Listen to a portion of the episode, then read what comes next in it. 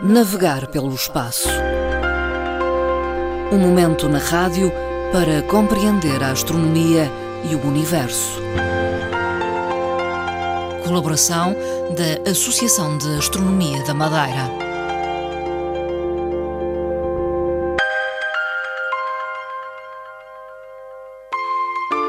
Fernando Góis, muito boa tarde. Boa tarde, Dona Marta Cília, caros ouvintes. Fernando Góis, presidente da Associação de Astronomia da Madeira, eh, está connosco esta tarde. Eh, o primeiro tema de que vamos eh, falar tem a ver com o facto de ter sido detectado sinais de uma estrela que está posicionada fora daquela que seria a sua posição na Via Láctea. É um tema que não é, é muito vulgar, é extremamente raro pode acontecer, mas extremamente raro. E se quisermos aqui ter uma ideia concreta do que, que isto significa, é a mesma coisa de que olharmos para um rebanho de ovelhas e vermos uma, uma das mais pequeninas ovelhas que nasceu há pouco tempo, é o caso da estrela, que é muito recente e muito jovem, e em vez de vê-la no montado do Pereira, uhum. onde nasceu, vê-la cá embaixo, por exemplo, na Camacha. Portanto, não é vulgar, não é natural. Uhum. Então, é, é isto por analogia. A nossa Via Láctea, vista de perfil, está numa posição, chamamos-lhe assim, o polo galáctico, que no centro e de perfil tem cerca de uma largura, mais ou menos, de 4 a 10 mil anos-luz. Portanto, é significativa. Estão centradas aí, nessa zona da, do, da, da galáxia, todas as poeiras e gases estelares que, formam, que dão origem à formação estelar. Ora, isso é o local onde concretamente elas se formam. Ora, se elas se formam nessa zona, não é muito vulgar que vendo o, o enfim, o, o, nosso centro da galáxia com alguma uh, uh, nebulosidade, chamamos-lhe assim, ela esteja uma estrela totalmente deslocada para cima, para o exterior, tal e qual como uma galáxia uh, de satélite. Hum. Ora, não é natural, não é normal. Então o que é que acontece? Depois de alguns estudos e medições, isto há 4, 5 anos para cá, esta estrela tem sido intensamente estudada, quer através do Observatório dos Estados Unidos, da Geórgia, da Universidade de Geórgia, quer da University College de Londres. Quer uma, quer outra estão a acompanhá-la. Primeiro começaram a estudar o quê? Quatro vertentes. A idade, eh, a massa de que ela é formada, ou o tamanho, chamemos concretamente, a distância que se encontra da galáxia e depois a sua rotação, que também não é muito normal. Uhum. Portanto, em termos de idade, em termos de idade, ela tem cerca de 5 milhões. Ora, é uma estrela muito jovem, tem uma cor azul. Hum. Não é vulgar ver uma estrela jovem, tal e qual como há bocadinho eh, eh, comparei com as ovelhas, hum. mas ao mesmo tempo com as pessoas. Uma pessoa normal, com 10 anos, 11 anos, 12 anos, um jovem, fora de casa não é muito vulgar, tal e qual a mesma coisa. Portanto, esta estrela muito jovem é azul, mas tem uma massa que é enorme, é muito massiva, tem mais do que 17 massas solares. Depois, a distância encontra-se a cerca de 4 mil anos-luz do polo central da nossa galáxia. Ora, é uma distância enorme. Quase que parece um satélite, não uma estrela. Depois, tem uma rotação. A rotação também não é vulgar. E não sendo vulgar, enquanto nós, por exemplo, em termos de rotação do Sol, temos cerca de 21 dias no bojo equatorial, chamamos na parte central equatorial, esta estrela tem cerca de 24 dias e meio, que é significativo numa estrela, é mais do que, do que o vulgar. E o que é que acontece? Acontece que a estrela, que por, ser, por ter uma rotação muito rápida, até está ligeiramente deformada. Hum quase que tem a, a, a, o formato de uma bola de rugby, porque é natural isso acontecer com a rapidez da, da, da, sua rotação. E então o que é que se verifica aqui com os estudos dos astrónomos? Como é que foi lá parar? É Ora bem, como é que ela foi lá ter? Ora, há várias, há várias eh, suposições, mas uma delas, nos últimos estudos feitos pela, pela, pela University de London, pela Universidade de Londres, os astrónomos consideram que esta estrela tem que, ter, tem que haver um motivo forte, extremamente forte, para ela lá estar. Não sendo natural ela estar, como já dissemos aqui, sozinha, se deslocar para fora, porque as estrelas têm uma certa idade, ao menos de uma certa idade, que se começam a, começam a sair da sua nuvem estelar, do sítio onde estão, para se colocarem nas suas posições naturais na Via Láctea, eh, esta provavelmente, e aí foram à procura de quê? À volta dela, ali próximo, se se verificavam estrelas gêmeas, isto é, estrelas com que, com que elas nasceram acompanhadas, nasceram acompanhadas com outras estrelas gêmeas uhum. e depois lentamente se separam uhum. e então interagem uma com a outra e provavelmente poderá ter havido aqui alguma colisão. Conclusão: não existem estrelas gêmeas com essa idade, ali próximas. O que aumenta, digamos. Ora bem, o que é que acontece? Um acontece mistério. que eles chegam à conclusão de que ela nasceu no local, no seu local próprio, na parte central da Via Láctea, na nuvem estelar, mas que, sendo uma, uma já, aí sim, gêmea de outras estrelas no local onde nasceu, uhum. interagindo uma com a outra, acabaram por colidir.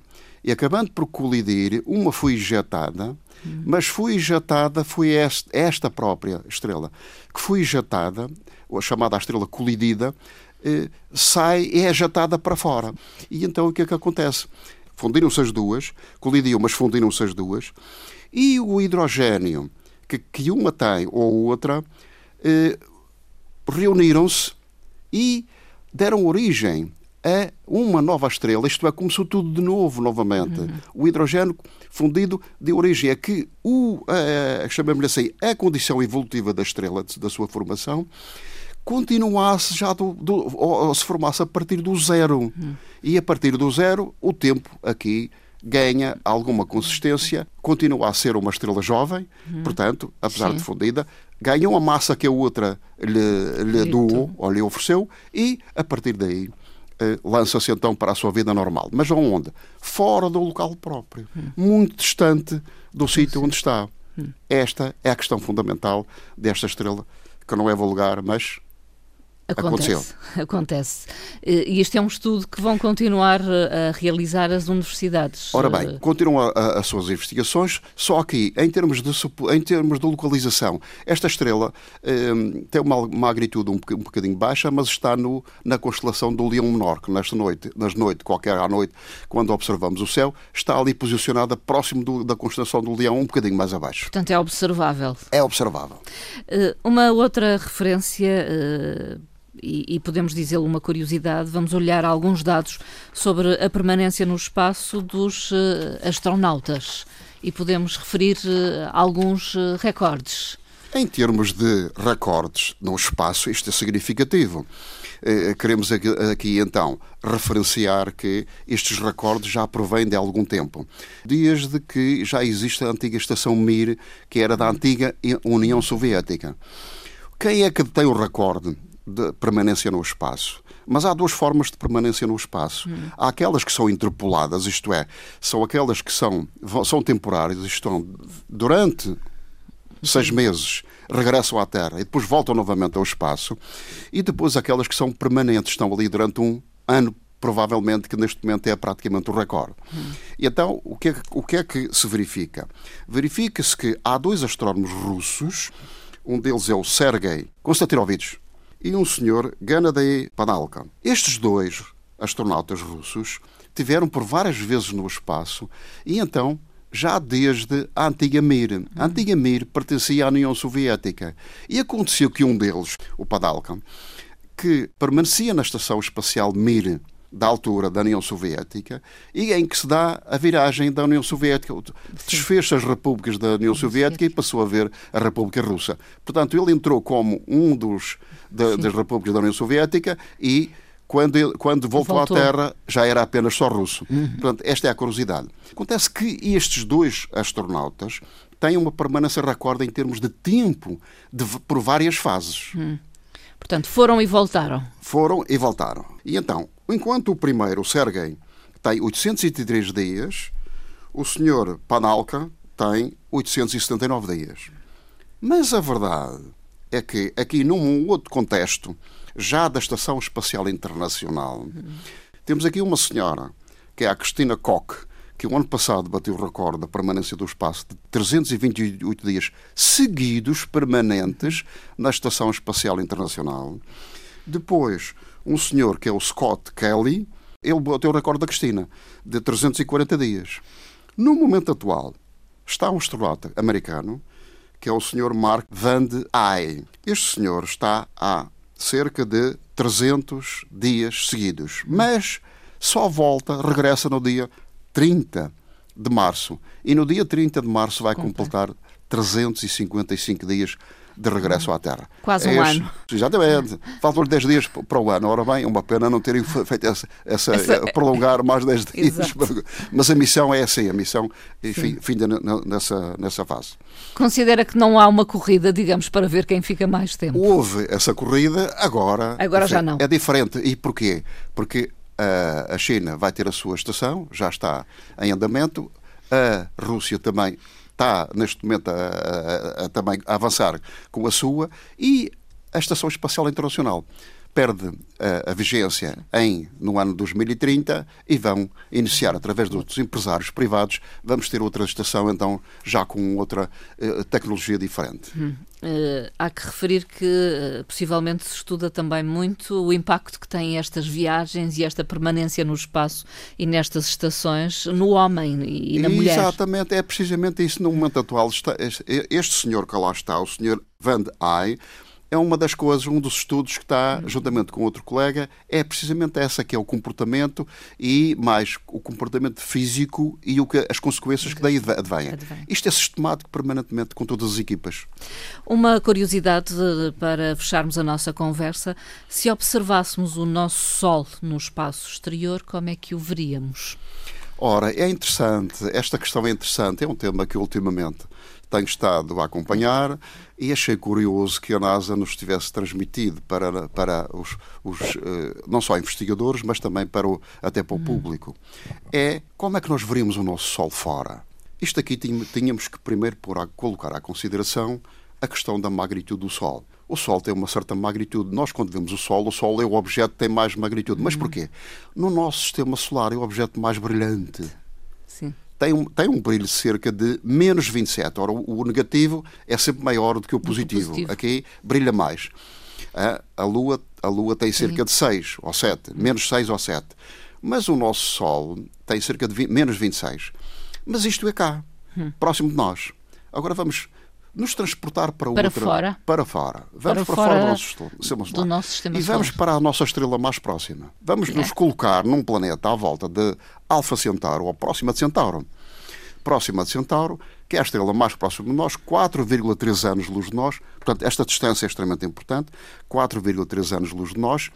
E como é que nós, posicionados lá, hum. como é que olharíamos para aqui, para onde nós estamos, e como é que veríamos o Sol? O Sol.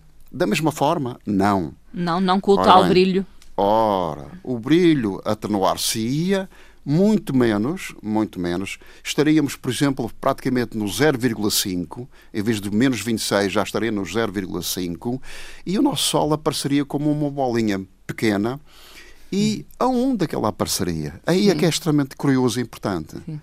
Nós aqui vemos na constelação de Alfa Centauro. Lá para aqui, como é que veríamos? Hum. É curioso.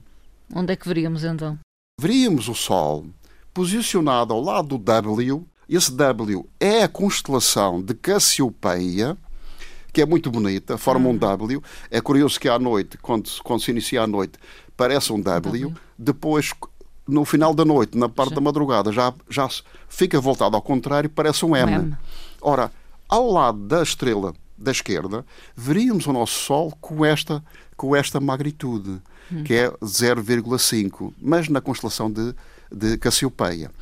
É, isto é curioso, estudar isto, mas teríamos que fazer a conversão, então, quer da sua magnitude atual para a magnitude aparente e a magnitude real fora do nosso Isso. local como é que veríamos a 4,3 anos? 4,3 anos teríamos que calcular esta distância e transformá-los numa equação para saber qual seria o brilho e onde é que ela estaria. Fernando Góes, eh, muito obrigada. Marcamos encontro. Muito obrigado. Para daqui a 15 dias. Também. Até à próxima, caros ouvintes. Até à próxima.